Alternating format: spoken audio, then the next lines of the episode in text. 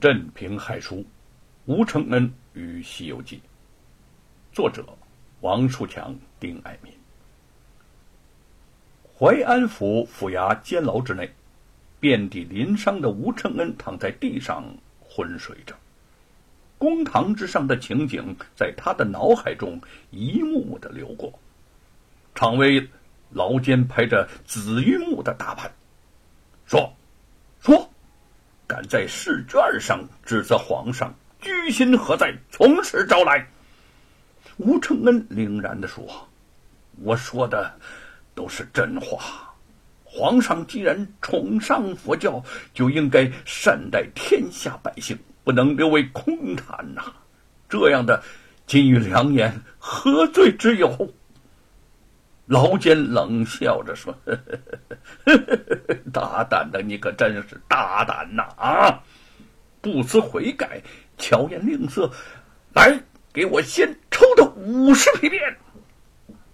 吴承恩挣扎着说：“你们不讲天理，有违公道。你们，你们为什么不许我说真话呢？”皮鞭如毒蛇般冲着他抽了下来，渐渐的。疼痛越来越深，又越来越浅，他昏了过去。醒来的时候，便已经到了这监牢之中。隔壁的囚室之内，几名囚犯在声嘶力竭的哭喊冤枉。一个手持水火棒的狱卒从吴承恩的牢前巡视而过，吴承恩望着走过的狱卒。目光落在了他手中的那根水火棒上，他回想起在山阳县衙门的大堂里，小猴子吃棒怒打衙役的情景，顿时吃力的站了起来，在牢内走动着。《西游记》中的故事仿若有了灵性，在他脑海中生动的活跃起来，直至宫里相见。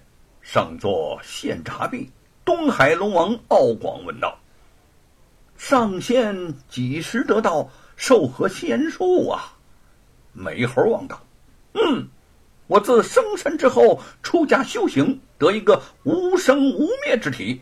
今因教眼儿孙守护山洞，奈何没见兵器？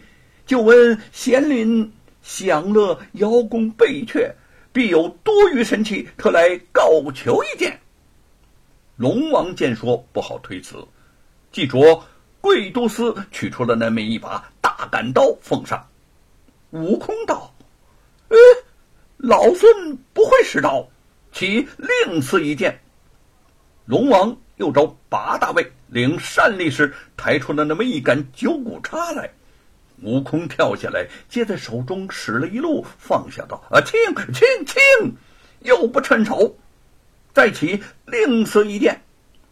龙王笑道：“上仙呐，上仙，你不看看，这叉有三千六百斤重嘞！”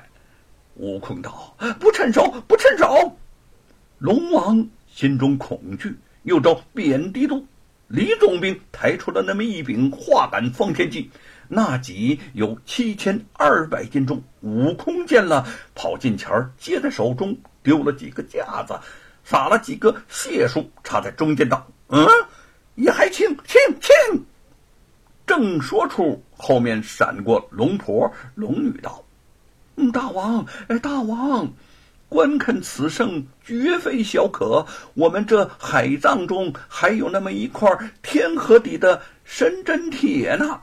这几日是霞光艳艳，锐气腾腾，敢莫？”是该出现遇此圣也。龙王国引导至海藏中间，悟空了一上前摸了一把，乃是一根铁柱子，约有斗来粗，两丈有余长。他尽力的用两手握过道，嗯，忒粗忒长些了，再短些细些方可用。说完，那宝贝儿就短了那么几尺，细了一尾。悟空又掂了一掂，道：“再细些更好。”那宝贝儿真的是又细了几分呐！悟空十分欢喜，拿出海灯看时，原来两头是两个金箍，中间乃一段乌铁。紧挨着“箍”有囧城的一行字儿，唤作“如意金箍棒”，中一万三千五百斤。心中暗喜道：“哈哈，想必这宝贝如人意啊！”他一边走一边心思口念，手掂着道：“再细些就更妙了。”拿出外面只有两丈长短，碗口粗细。你看他弄神通，丢开解数，打转水晶宫里，唬得老龙王是胆战心惊，小龙子魂飞魄散。跪别圆陀解锁镜，余下傲谢镜藏头。京城皇宫养心殿素来。谨卫森严，该因此处是要臣参见议事，皇帝批文发折，静闲休息之所在。不久前的应天府考，有位世子在试卷上指责朕空谈佛教，这个案子不知审得如何啦？嘉靖听完几件正事后，想起此事来，便向几位议事大臣问道。严嵩收到表弟罗万金的快书，知道吴承恩对自己数次讥讽，意欲置其于死地。如今见皇帝动问，马上问禀：此人姓吴，名承恩，已经关押在监，请陛下下令将其处斩。见皇帝微微点头，又说：“陛下呀。”佛教本产生于他国，不适合我朝推行。我朝应该奉行道教，修身养性，定国安邦。那些亲佛人士得陇望蜀，对陛下的宽厚仁慈并不感恩戴德。这样的人不杀，不能正国君之威严，望陛下决断。嘉靖点了点头说。严爱卿所言极是，处斩犯上的世子，昭告天下，以此为戒。陛下，陛下，吴承恩不能杀呀！蔡昂轻念的语声响了起来，皇帝和严嵩都神色一凛。严嵩素来与蔡昂不和，今见他又与自己意见相左，十分不快。蔡大人。啊，蔡大人，吴承恩母圣上，陛下都已经做出了决断，你还啰嗦什么呢？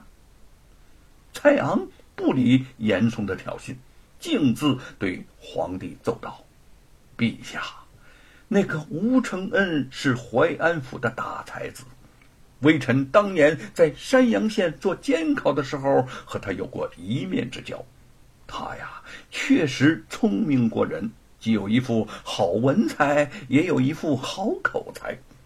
他的试卷虽然过于尖锐激烈，但对陛下却无半点不敬。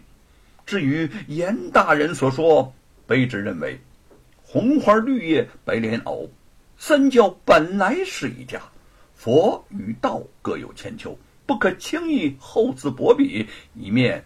天怒人怨。严嵩打断蔡昂的话说：“陛下，道教乃是神教，吴承恩等亲佛人士闻名不化，众佛轻道，理应杀一儆百。如若不然，天下大乱。”蔡昂急迫间跪倒在地：“陛下，既然崇尚道家，就应该一心向善，切莫杀生。”望陛下开恩饶恕吴承恩，这样轻易的斩杀了他，恐怕会让那些崇道和义佛之人拍手叫快。万望陛下三思啊！